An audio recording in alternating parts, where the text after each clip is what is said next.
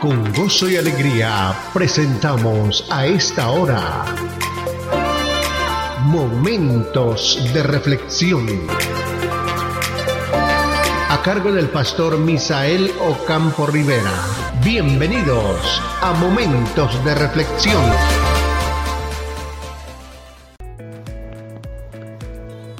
Hola amigos, ¿qué tal? Aquí estamos en el nuevo día que el Señor nos concede y la oportunidad de continuar estudiando la palabra, fortalecer nuestra fe, recrearnos en ella. Así que para el día de hoy nos corresponde el Salmo capítulo 36, versículo 1 al 4, y le hemos colocado como tema la anatomía del pecado. Vamos a verlo, la anatomía del pecado. Y dice así, la iniquidad del impío me dice al corazón, no hay temor de Dios delante de sus ojos se lisonjea por tanto en sus propios ojos, de que su iniquidad no será hallada y aborrecida. Las palabras de su boca son iniquidad y fraude. Ha dejado de ser cuerdo y de hacer el bien. Medita maldad sobre su cama y está en camino no bueno. El mal no aborrece. Entonces, ¿de qué se trata este tema de la anatomía del pecado? Veamos. Temer a Dios, según el versículo 1, dice que no es simplemente creer en Él, es llenarse de asombro y regocijarse ante su grandeza, temblar ante el privilegio de conocerle, servirle y agradecerle. La naturaleza del pecado no es la falta de fe en la existencia de Dios, sino creer que Él no importa. Esta actitud es letal. El temor a Dios y el conocimiento de nosotros mismos crecen o disminuyen juntos. La indiferencia hacia Dios es una forma de autosuficiencia, según el versículo 2, porque dice, se lisonjea, por tanto, en sus propios ojos, de que su iniquidad no será hallada y aborrecida. Y de, del autoengaño. La persona que actúa de esa manera, con autosuficiencia, prepotente, cree estar seguro de lo que dice, de lo que piensa y de lo que cree, está autoengañado. Por lo tanto, debe tener en cuenta eso, sentir que no necesitas a Dios es estar fuera de la realidad. Quienes creen esto han perdido el juicio, pues el versículo 3 dice, las palabras de su boca son iniquidad y fraude, ha dejado de ser cuerdo y de hacer el bien. Es impresionante la forma como David considera a aquellos que sacan a Dios de su vocabulario, que sacan a Dios de su existencia, que sacan a Dios de su mentalidad, de sus conversaciones y de su cotidianidad. Y les ha considerado y lo declara aquí como personas que han perdido el buen juicio. Lo que comienza con un exceso de confianza puede crecer hasta convertirse en la deshonestidad y en la crueldad, pues el versículo 4 dice, medita maldad sobre su cama, está en camino no bueno, el mal no aborrece. Y hay otra parte de la escritura que dice que aquellas personas cuya conducta, cuyo estilo de vida es malvado y perverso, no dan sueño a sus ojos, sino que se acuestan en sus camas a meditar la maldad y aquellos que utilizan la oscuridad de la noche precisamente para salir a hacer daño, porque no desean que sus obras sean conocidas, por ello no son puestas a la luz, no son hechas en la luz. Y qué tristeza que muchas de estas personas consideran ser cristianas, consideran ser hijos de Dios, consideran que sus rezos y la práctica de su fe y de su religión los hará aceptos delante de Dios. Aquí lo que se trata es de tener un corazón que sea limpio, un corazón que le agrade a Dios.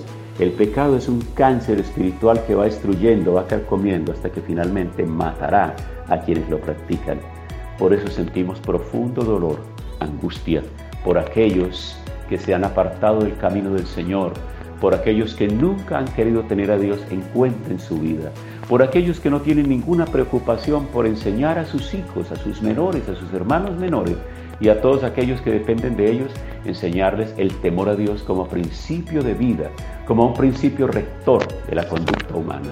Hoy por hoy nuestra sociedad está totalmente desmoronada, nuestro tejido social está completamente roto.